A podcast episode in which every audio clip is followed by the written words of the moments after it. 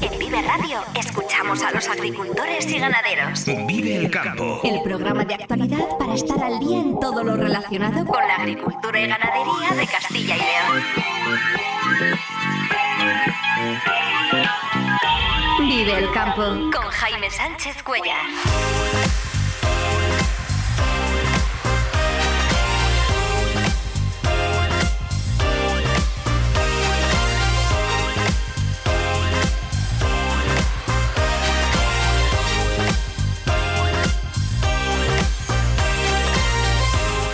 Buenos días, esto es Vive el Campo en Vive Radio. Hoy es jueves 30 de noviembre y hasta las 7 y 50 de la mañana aquí contamos lo que está pasando en el sector agroalimentario y cómo afecta a los agricultores y ganaderos de Castilla y León. El campo al día, toda la actualidad del sector en Vive Radio.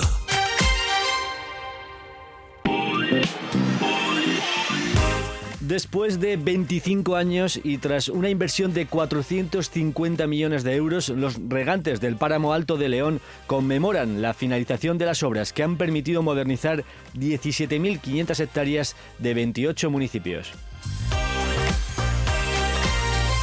La empresa Animal Data Analytics, con sede en Segovia, es una de las nueve empresas emergentes seleccionada por el programa de innovación digital La Vega Innova del Ministerio de Agricultura y Telefónica. En el tiempo de entrevista hablaremos con su director general, Carlos Piñeiro, para que nos explique qué es lo que hacen en el sector porcino principalmente.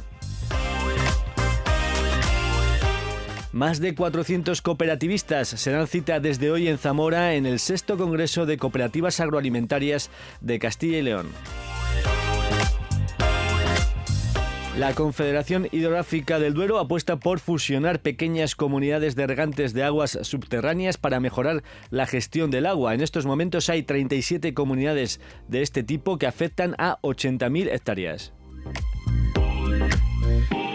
y nueva caída generalizada de los cereales en la lonja de León, salvo para la cebada. Ayer la novedad la marcó el girasol con una subida de 10 euros la tonelada empujado por la fortaleza de la soja. Vive el tiempo en Vive Radio. Y vamos a conocer precisamente con ese sonido cómo va a ser la lluvia para la jornada de hoy, mañana, el tiempo, la previsión meteorológica, como cada mañana con Daniel Angulo. Daniel, muy buenos días. Hola Jaime, muy buenos días y muy buenos días a todos los amigos oyentes de Vive Radio y este espacio Vive el Campo.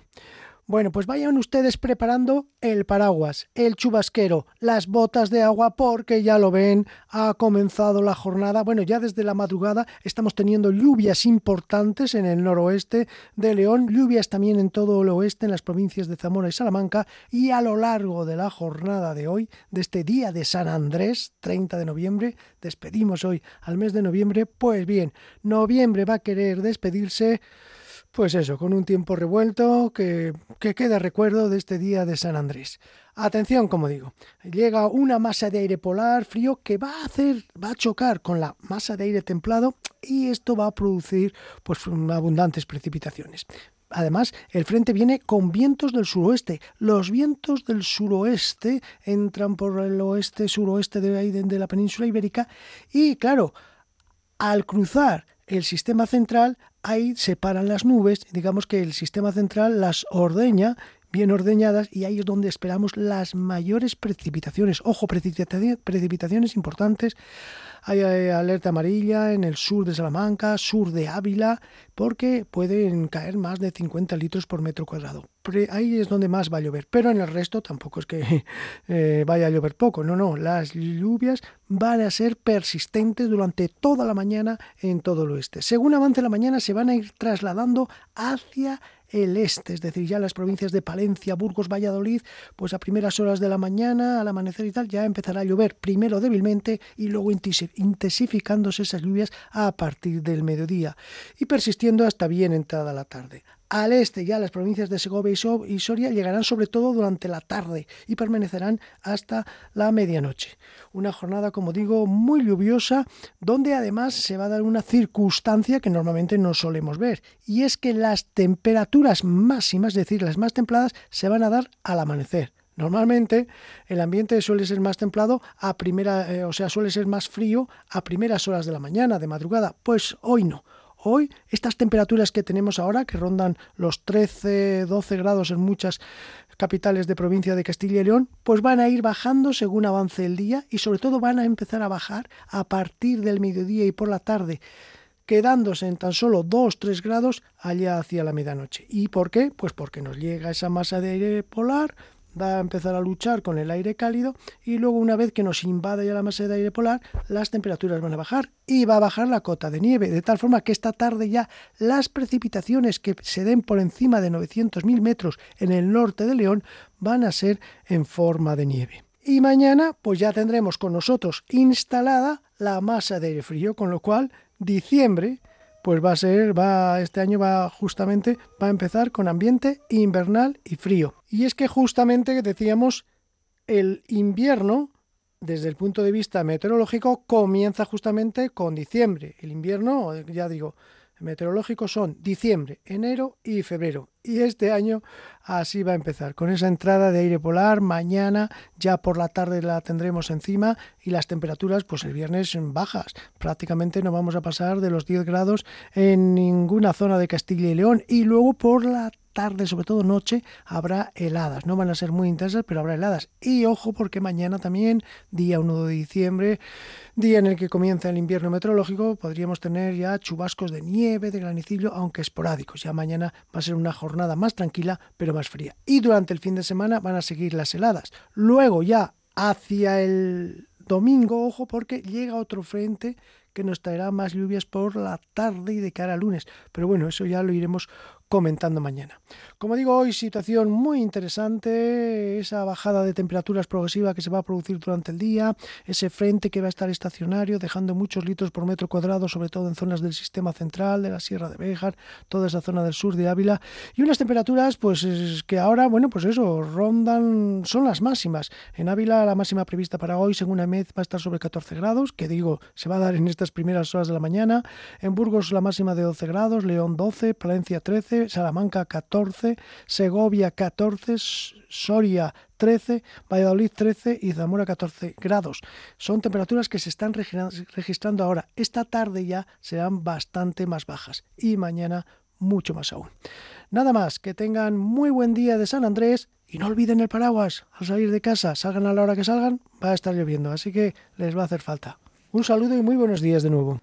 Muchas gracias, eh, Daniel Angulo. Eh, jornada muy lluviosa con esa masa de aire como protagonista. Precisamente hoy tendremos eh, nuestro espacio de divulgación meteorológica. Luego hablaremos con Víctor González de Meteorred para que nos explique cuáles son esos vientos que nos traen más lluvia.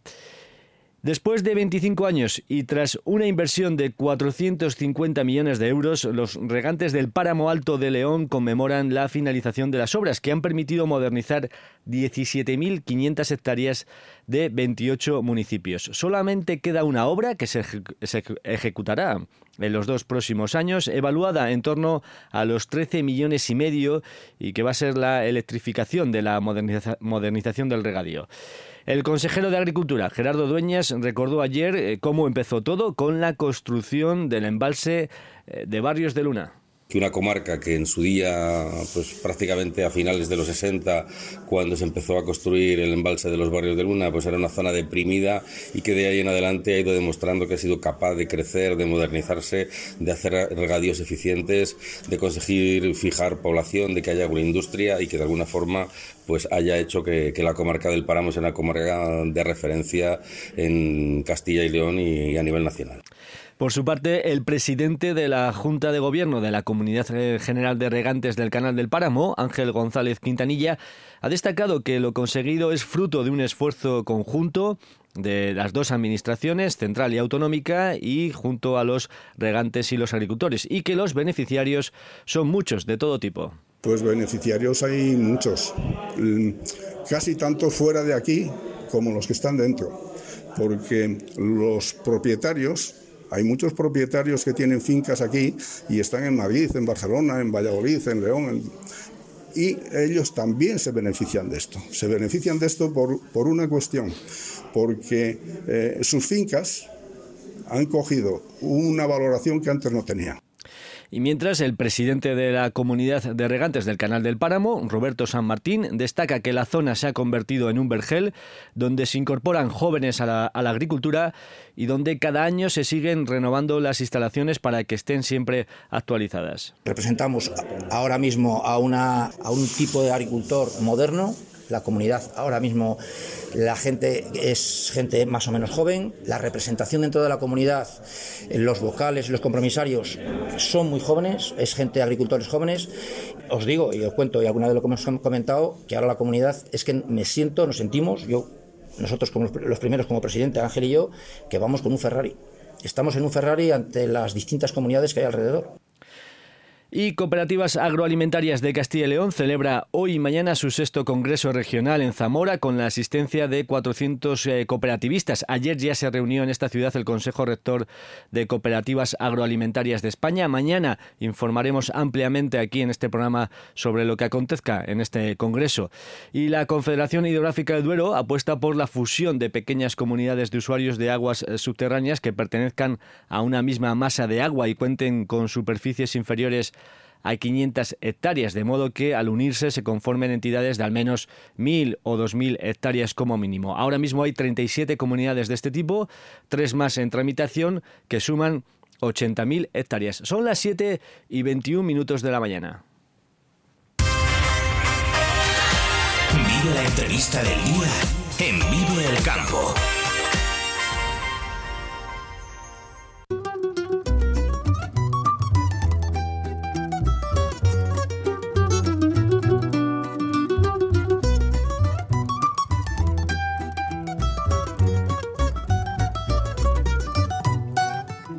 Empresa Animal Data Analytics, con sede en Segovia, es una de las nueve empresas emergentes eh, seleccionadas por el programa de innovación digital eh, La Vega Innova del Ministerio de Agricultura y Telefónica. Estas eh, nueve empresas van a recibir formación especializada, probarán sus soluciones y podrán acceder a proyectos piloto del Ministerio de Agricultura. Carlos Piñeiro es el director general de Animal Data Analytics. Carlos, muy buenos días. Buenos días, Jaime. Sois una empresa de software para ganadería y control sanitario. Eh, explícanos, ¿qué es lo que hacéis exactamente? No, la verdad es que esa, esa definición, eh, yo creo que el, transcurrir de los tiempos nos lleva a, casi a otra cosa. ¿no? Nosotros, si tenemos que resumir una frase, lo que hacemos es ayudar a, a, los profesionales, a los ganaderos, a los productores, a los veterinarios, a los directivos, a tomar mejores decisiones con el uso inteligente de los datos, de cualquier tipo. Tanto datos de observaciones, es decir, que una persona ve algo y lo anota, donde sea, como datos que vienen de máquinas, de sensores, etcétera. La gente suele tener muchos datos, pero poca información. Esto es algo muy general en todo el mundo y nosotros les ayudamos a, transformar esos datos en información de calidad con la que decidir mejor.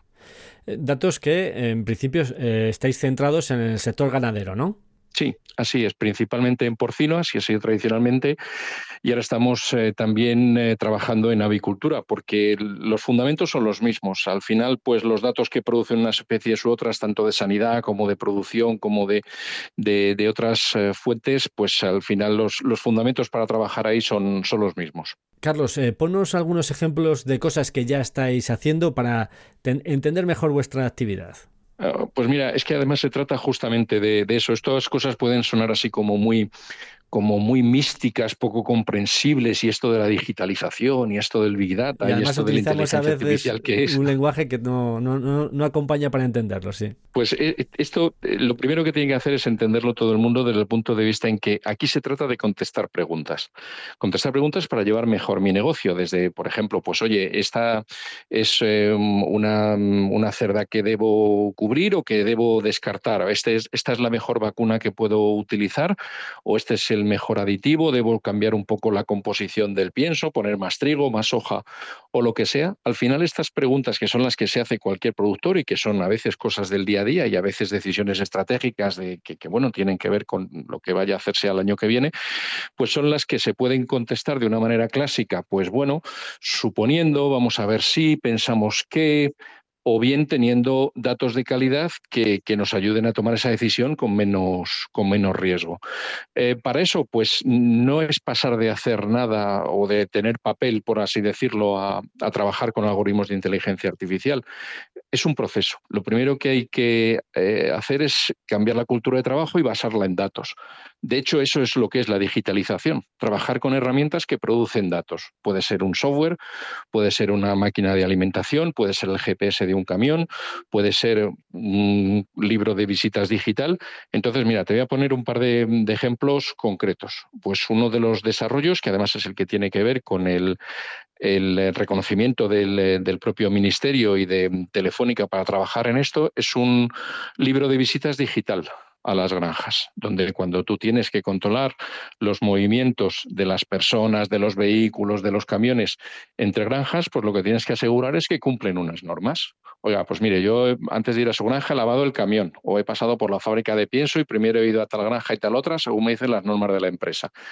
Bueno, pues nosotros hemos hecho, hemos desarrollado un, cuaderno, eh, un libro de visitas eh, digital que lo que hace es previene visitas indeseadas, aquellas que no cumplen las normas, nos permite controlar en tiempo real lo que está ocurriendo y además eh, si lo juntamos con la ciencia de datos, que es algo que también hacemos en la empresa, porque tenemos veterinarios, agrónomos, matemáticos, científicos de datos, ingenieros de programación, de telecomunicaciones, etcétera, pues además con esa ciencia de datos, pues podemos hacer eh, lo que se llaman modelizaciones dinámicas para un señor o una provincia o una empresa que tiene un montón de granjas, pues decirle, oiga, mire, mm, estas son las granjas que a las que usted tiene que prestar más atención, porque eh, probablemente por esta y esta razón, porque es más grande, más pequeña, porque tiene un, bosque delante, porque le da el viento del norte o del sur, pues el riesgo se concentra aquí. Por tanto, tenga usted a su gente formada, asegure que los protocolos se cumplen especialmente, etcétera.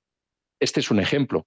Eh, te puedo poner uno más concreto de también de, eh, por ejemplo, de detectar, diagnosticar mamitis en las cerdas en los días siguientes al parto por el cambio en el patrón de alimentación. Cuando un animal se, empieza a encontrar mal, no es que deje de comer radicalmente, les pasa como a nosotros. Eh, ella va a comer a lo mejor un poquito menos o se salta alguna comida. Si tú eh, tienes un sistema que le permite a la cerda escoger cuando quiere ella comer, pues te va pintando un patrón. Y con ese patrón, pues nosotros detectamos a los animales que tienen alguna consecuencia después del parto, pueden tener una mamitis o alguna retención de lechón, y por ese pues, eh, cambio en el patrón, pues podemos decir, oye, hay que atender a estas, vamos a ver, hay que tratar con un antiinflamatorio, con lo que sea, y anticiparnos a un problema mayor. Fíjate que dos ejemplos tan sencillos del día a día de muchos productores. Y tan diferentes. En este segundo ejemplo que nos has puesto, eh, la toma de datos, de información, eh, ¿cómo, ¿cómo, se recogería esa información? Por conocer un poco más internamente ¿no? cómo funciona el sistema. Hmm. No sé si es a través de un chip que lleva el animal o a través de distintos comederos en, en donde se encuentra el animal. ¿Cómo es? Sí, pues mira, es muy sencillo. Las cosas eh, para que funcione en granja tienen que ser sencillas, tienen que hacerse parte de la rutina, tienen que ser cómodas para las mm, personas que están allí. En este caso es un, es un sistema de alimentación, es un comedero muy robusto, además inalámbrico, autónomo, que le puedes dar con la, mm, eh, bueno, hasta con la máquina de lavar, pero tiene como un gatillo para entendernos.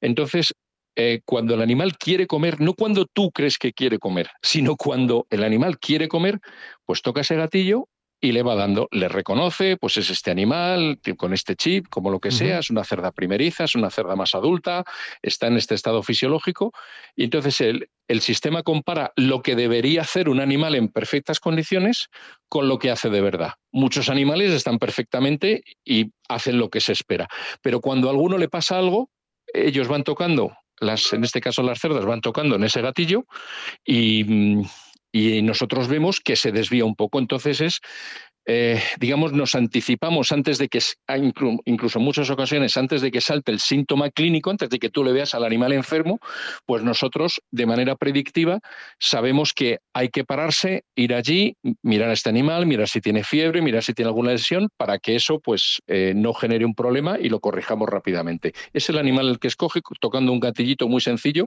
que tiene el sistema. Es muy fácil para el ganadero. Lo que, por lo que nos explicas, Carlos, la, vuestra forma de trabajar al final casi es también preguntar al ganadero, ¿no? Eh, que os haga preguntas, eh, que, que, se plantee cuestiones que en principio antes se respondían con a partir de la experiencia o de la observación visual, pues creo que aquí está pasando esto o creo que habría que buscar una solución a esto y lo que hacéis es aportar datos a esa percepción visual, ¿no? Que antes era a partir de la experiencia. Sí, mira, em, lo que nosotros tenemos que hacer en primer lugar es entender al cliente. Oiga, dígame usted qué tiene, qué le pasa, qué quiere hacer, cuál es su, cuál es su problema. Y con esto, con una pregunta muy sencilla, por lo que te he dicho, oye, yo quiero que mm, destetar lechones de más peso, yo quiero evitar visitas indeseadas, lo que sea. Entendiéndole bien, pues nosotros le podemos atender. Y con esto lo que hacemos es generar un acompañamiento sobre esa herramienta. Es decir, no es solo que eh, tengas, dices, mira, es que le voy a llevar a usted una herramienta estupenda, un software estupendo. Muchas veces eh, si le das esto a la gente, al cliente, al productor, al veterinario, a quien sea, le das un problema más. Y él bastantes problemas tiene ya. Entonces, para nosotros es muy importante el acompañamiento. Es decir, vamos a ponerlo en su granja, vamos a estar con usted, le vamos a enseñar a manejarlo, nos vamos a conectar en remoto para ver que efectivamente está pasando esto o lo otro. Porque mm, la gente bastantes complicaciones tiene ya como para que tú le lleves otra. Entonces siempre es una solución, siempre es la herramienta, tangible o intangible, un software, un equipamiento, lo que sea, pero siempre con un grado de acompañamiento, mayor o menor según el cliente quiera. Pero en esto lo que nosotros hacemos es hacerlo fluido, hacerlo aterrizar y que el propio cliente, en primer lugar, tenga buenas sensaciones imprescindible. En segundo lugar, tenga buenos números técnicos y en tercer lugar, buenos números económicos. Cuando esto se cumple, al final eso se hace rutina en cualquier granja, por pequeña y familiar que sea, o por moderna y reciente que pueda ser, para que parte sea parte de su rutina y, le ayude pues a, a, seguir estando en el negocio, que es lo que, lo que todos queremos, es ser más eficiente y competitivo.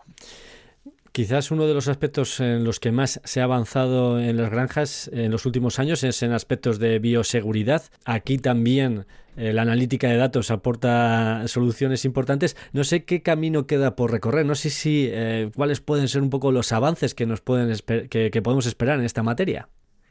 Pues fíjate, es una de las que tiene más margen de mejora porque en bioseguridad hasta ahora teníamos muchas sensaciones mucho eso de mm, mm, creo que, me dicen que, no, no he estado allí, em, he salido a tal hora, pero la naturaleza humana, pues a, veces eh, las personas somos personas y muchas veces no hace falta tener mala intención, pero no siempre hacemos lo que decimos ni decimos lo que hacemos porque se nos olvida, porque pensamos que nos van a regañar, porque no comprendimos bien.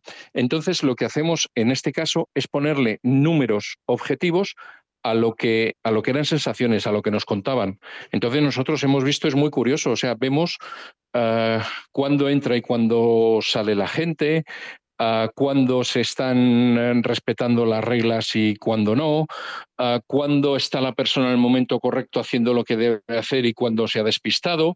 Entonces nos permite interactuar con el sistema y asegurar algo como la bioseguridad, que es seguramente la mayor preocupación de cualquier productor, porque es mantener las enfermedades fuera de la granja o si te entran, controlarlas inmediatamente y esto, pues además del conocimiento que puedas tener como profesional, cuando tú tienes datos de calidad y en tiempo real de lo que están haciendo las personas y los vehículos de verdad, tú puedes decir, oye, mira, esta persona, este camión se ha equivocado y ha ido donde no tenía que ir y no ha respetado esta regla de bioseguridad. Bueno, pues yo como veterinario digo, no pasa nada, venga, vamos a tomar muestras, vamos a hacer esto de forma preventiva, vamos a informar a la gente, a los que están implicados. Entonces mi trabajo es mucho más eficaz y mi empresa es mucho más competitiva porque estoy disminuyendo el riesgo de meter la pata, por así decirlo. Entonces aquí, eh, que es, eh, el, el, proyecto en el que estamos trabajando específicamente, no solo a nivel de granja, a nivel de empresa, a nivel de región, sino a nivel de país. La bioseguridad ahora mismo y, su, y asegurar su cumplimiento es seguramente el mayor desafío que tenemos en el, en el sector y nosotros estamos orgullosos de poder contribuir a, mejorar este desafío. Eh, mencionabas antes eh, el tamaño de las granjas. Eh, no sé si ¿esto es para cualquier tamaño de granja o eh, debemos ser razonables y pensar que eh, solo es para, bueno, pues un tamaño de granja importante, digamos, ¿no? Que se pueda permitir toda esta tecnología. Mm, es muy curioso porque una de las ventajas de la digitalización es que es que no, no supone un, digamos, una, mm, eh, una barrera económica insuperable para, para nadie. Es más una cuestión de actitud con C que de aptitud. El que tú tengas un cierto conocimiento, un cierto tamaño, en absoluto. Lo que importa es, es estar por la labor. Entonces, incluso para eh, tradicionalmente para empresas más pequeñas, familiares, pequeñas cooperativas, que por economía de escala se quedaban fuera de, de otras iniciativas que ha tenido el sector, ahora mismo todos pueden estar involucrados, el, coste-beneficio es extraordinario porque, porque precisamente una de las ventajas de la digitalización es poder hacer muy buen trabajo en parte en remoto. Y eso te quita muchos costes, no te tienes que desplazar, no tienes que estar allí, lo cual no significa que dejes de ir a la granja, ni mucho menos, claro que tienes que seguir yendo, pero mucho del trabajo lo puedes hacer de otra manera. Es decir, aquí, y esto es algo que además personalmente me gusta mucho, aquí todo el mundo es bienvenido y todo el mundo tiene su sitio, porque además sin ellos esto no va a funcionar. La bioseguridad es tan buena como el eslabón más débil de la cadena. Y en este caso, pues también esos eslabones que muchas veces lo han tenido difícil, pues aquí pueden estar perfectamente eh, incluidos ¿no? en, todo este desarrollo. Sí, porque los patógenos no entienden de, tamaño de granja, eso está claro. Así es. Por último, Carlos, eh, bueno, la participación en este proyecto de la Vega Innova, eh, desde vuestro punto de vista, bueno, ¿qué os puede aportar? ¿no? ¿Qué, qué sensaciones tenéis y qué expectativas tenéis ¿no? ante, este, ante este proyecto? Pues mira, nosotros estamos, em, eh, estamos particularmente animados ¿no? y orgullosos de que nos hayan escogido para esto, porque en este caso eh, el resultado es, es, superior a la suma de las, de las partes. ¿no? Eh, yo creo que nosotros aquí pues, hubiéramos podido hacer nuestras cosas y hubiéramos peleado, hubiéramos trabajado, pero claro, si estamos coordinados con el Ministerio, si además Telefónica nos da formación, nos da medios, nos da visibilidad, trabajamos coordinadamente tanto con el propio Ministerio, como decía, como con el sector pues al final es que eh, uno más uno más uno eh, ya no son tres, em, empiezan a ser de siete para arriba. Entonces, eh, creemos que aquí este trabajo mm, sinérgico va a ser muy agradecido para hacer algo que pensamos modestamente que no solo va a estar bien hecho, sino que además conviene hacerlo rápido. O sea, no podemos estar aquí mm, 8, 10, 12, 2 años, 3 años, porque ahora mismo la necesidad del sector está ahí y yo creo que eh, nosotros y de la mano del, del Ministerio, de la mano de, Telefónica, pues podremos hacer las cosas un poco mejor y un poco más rápido. Carlos Piñeiro, eh, director general de Animal Data Analytics, eh, vamos a sustituir la definición del principio de la entrevista de empresa de software por empresa de gestión y análisis de datos que acompaña ¿no? al crecimiento del, del sector ganadero. Creo que puede ser más acertado y nada, sí, sí, así es. Muchísimas gracias por estar esta mañana con nosotros aquí en Vive el Campo y contarnos un poco lo que hacéis y los proyectos que tenéis eh, para un futuro próximo. Muchas gracias y buenos días. A vuestra disposición. Buenos días, Jaime. Agricultor, Florimón Desprez te recomienda el trigo filón. Filón, calificado por el proyecto Life Nadapta como el todoterreno de los trigos. Filón, gran adaptación en secanos y altísimo potencial en regadío. Florimón de Spread, seleccionando las semillas de mañana frente al cambio climático.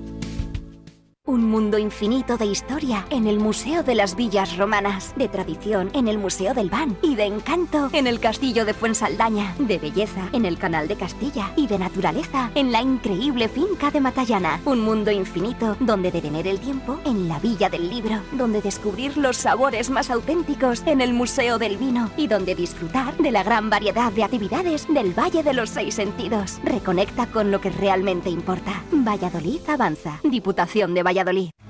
Cojeces del Monte celebra la tercera edición de la Feria de la Trufa Negra, única en la provincia de Valladolid, los días 2, 3 y 4 de diciembre. Acércate y podrás adquirir trufa, quesos trufados, miel, dulces, vino, obsequios navideños, participar en sus catas, en sus talleres de cocina en familia, disfrutar con el concurso de perros truferos y mucho más. Actividades para todos. Entra en cojecesdelmonte.es. Vive el campo Sánchez Cuellar, aquí en Vive Radio.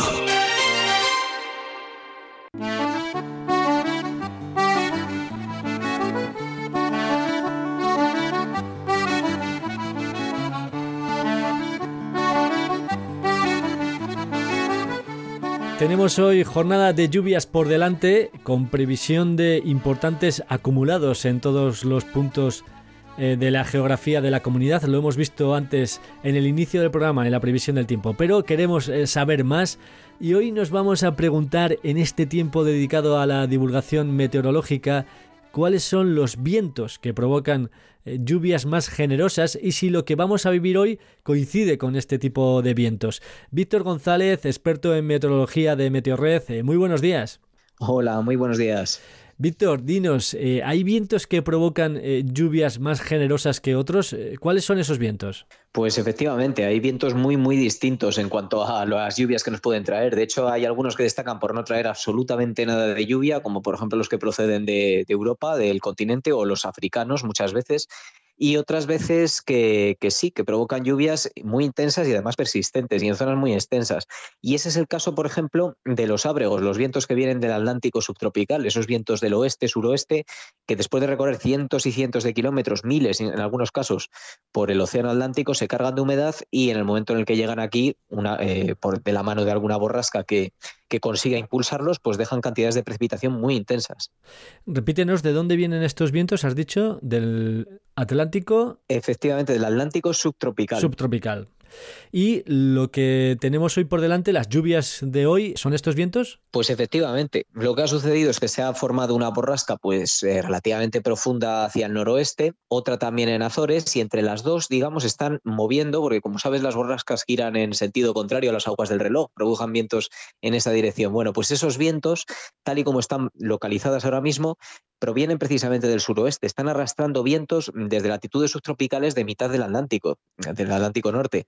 Claro, en esa zona el mar está húmedo, eh, evapora fácilmente agua y estos vientos pues vienen muy cargados de humedad y de ahí que estén lloviendo con, esté lloviendo con intensidad y de una forma pues bastante extensa en amplias zonas de la península. La existencia de estos vientos ábregos eh, de estas latitudes, ¿esto nos garantiza siempre lluvia? Es decir, si vemos que el viento va a venir del Atlántico subtropical, ¿esto significa al 100% de que vamos a tener lluvia? Pues en algunas zonas eh, prácticamente sí, se puede considerar una garantía. Por ejemplo, en la, en la, costa gallega, que es eh, pues donde la orografía, digamos, que retiene más la nubosidad, en Gredos, eh, puede que también en Sanabria. Es, eh, en el momento en que los vientos adquieren esa dirección eh, y se encuentran con esas barreras montañosas, ese aire se ve obligado a subir, condensa y produce precipitaciones. Sin embargo, en el resto no tanto. Por ejemplo, aquí en la meseta norte mm, sí que es verdad que suelen producir lluvias la mayor parte de las veces, pero tienen también que, que haber, que están forzados por alguna borrasca que obliga a la masa de aire a ascender, a formar nubes y a dejar lluvias. Porque, por ejemplo, hay veces en verano que sí que tenemos estos vientos, pero las borrascas están muy alejadas de nosotros y no llegan a producir precipitaciones en el entorno de la meseta. Entonces, eh, sí que es verdad que tiene que haber una borrasca cerca, tienen que pasar frentes, pero bueno, la mayor parte de las veces producen lluvias intensas y cuando las borrascas son bastante fuertes, esas lluvias provocan, bueno, aquí estamos acostumbrados a veces a episodios de avenidas en los ríos, porque además son vientos relativamente cálidos y en invierno se mezcla la lluvia que cae con el deshielo que provoca muchas veces en las montañas, porque estos vientos no suelen dejar nieve prácticamente en, ninguna zona, salvo quizá en las montañas más altas. Bueno, la próxima semana, Víctor, tenemos eh, puente a la vista. He de decirte que en el campo lo del puente va más ligado a, la tarea que tenga pendiente el agricultor y a si el tiempo permite trabajar o no en el campo. Pero es verdad, hay mucho interés en general en conocer eh, qué tiempo podríamos tener la próxima semana en el puente y ahora me dirás que es difícil saberlo, claro. Pues efectivamente. Normalmente las predicciones a esos plazos son un poco difíciles de manejar. Lo que pasa es que esta vez especialmente, porque mm, eh, si bien hay, fenómenos meteorológicos que se pueden predecir a muy largo plazo sin problemas, lo que vamos a tener durante el puente no es tan fácil. No estamos ni en una zona borrascosa, ni tampoco en una zona calmada, anticiclónica, que, vayamos a decir que, bueno, que, nos puede ayudar a hacer una predicción de tiempo estable. Estamos justo entre medias de dos de estas zonas. Entonces, con muy poco que se mueva la situación de aquí a esos días, podemos tener un tiempo bastante diferente al que nos podemos esperar ahora. ¿Qué escenarios tenemos? Pues bueno, aunque no podemos hacer una predicción exacta, sí que podemos eh, decir qué es lo más probable que ocurra durante el puente. Y mira, una precisamente una de esas eh, las posibilidades es que vuelvan a otra vez a soplar estos vientos del Atlántico con lluvia, con lo cual podríamos, podríamos tener un puente lluvioso. La otra opción es un poquito más eh, peculiar, es que esos vientos se desplacen, o sea, esa borrasca se desplace más hacia Europa y empieza a arrastrar vientos de una componente un poco más norte, con lo cual ahí, en vez de lluvias, tendríamos sobre todo un ambiente más invernal, más frío. ¿Y cuándo mm, se resuelve el enigma? Ya sé que antes del miércoles, ¿con qué plazo podríamos saber más? Eh, en concreto, ¿qué tiempo podríamos tener? Pues probablemente este enigma lo veamos resolverse a lo largo de, este, de estos próximos dos, tres días. Probablemente ya este fin de semana la cosa esté bastante más clara. el domingo, eh, el domingo quizás ya podemos tenerlo claro, Efectivamente. Bueno, normalmente este tipo de situaciones, aunque sí que es verdad que son difíciles de predecir, los modelos suelen resolverlas bien, los, los modelos numéricos en los que se basan las predicciones que se hacen en meteorología lo suelen resolver, pues eso, cuando faltan tres días, cuatro como mucho.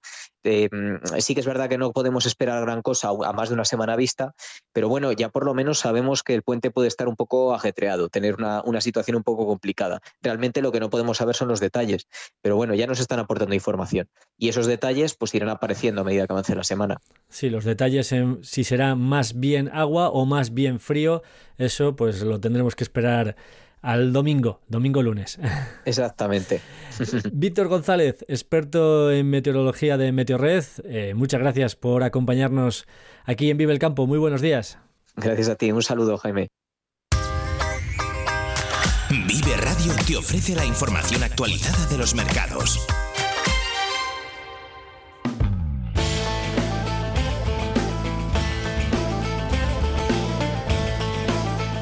En la sesión de la Lonja de León de ayer, la novedad la protagonizó el girasol, con una subida de 10 euros por tonelada, eh, motivada por la fortaleza de la soja, que sigue tensionada en los mercados debido a las incertidumbres climáticas tanto en Argentina como en Brasil, según informan desde la propia lonja. De esta forma, la pipa común cotiza a 373 euros, 10 euros más el alto oleico.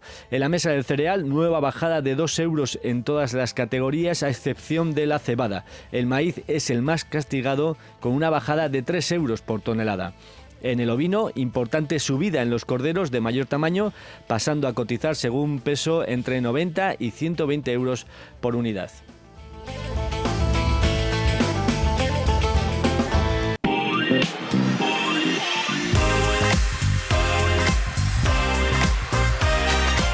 Nos despedimos, pero antes repasamos los titulares del día. Después de 25 años y tras una inversión de 450 millones de euros, los regantes del Páramo Alto de León conmemoran la finalización de las obras que han permitido modernizar 17.500 hectáreas de 28 municipios. Representamos ahora mismo a, una, un tipo de agricultor moderno la comunidad ahora mismo, la gente es gente más o menos joven, la representación dentro de la comunidad, los vocales los compromisarios son muy jóvenes, es gente de agricultores jóvenes.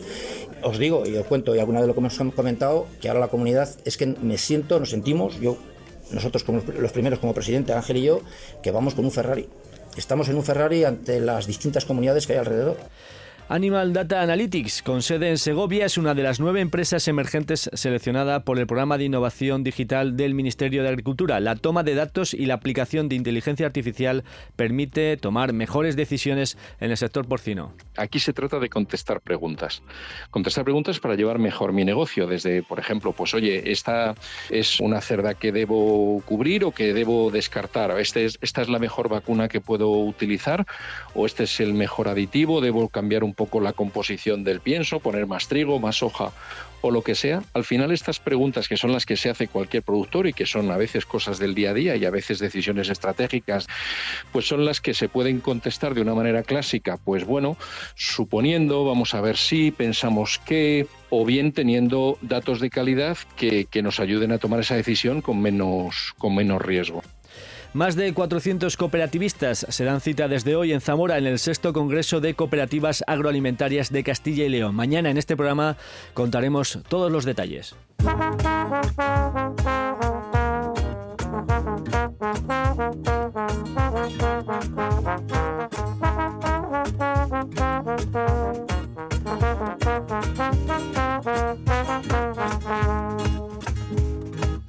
Me Hasta aquí el programa Vive el Campo, la cita diaria con la actualidad del sector agroalimentario en Vive Radio. En Vive Radio. Si has estado a gusto, mañana regresamos puntuales a las 7 y 10 de la mañana. Un saludo de Ángel de Jesús en el control técnico y de quien nos habla Jaime Sánchez Cuellar. Feliz jornada a todos los que vais a disfrutar hoy del campo. Muy buenos días. Me voy de tu vera sin antes reír.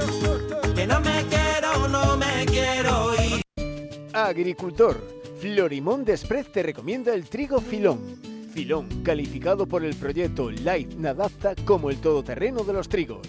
Filón, gran adaptación en secanos y altísimo potencial en regadío.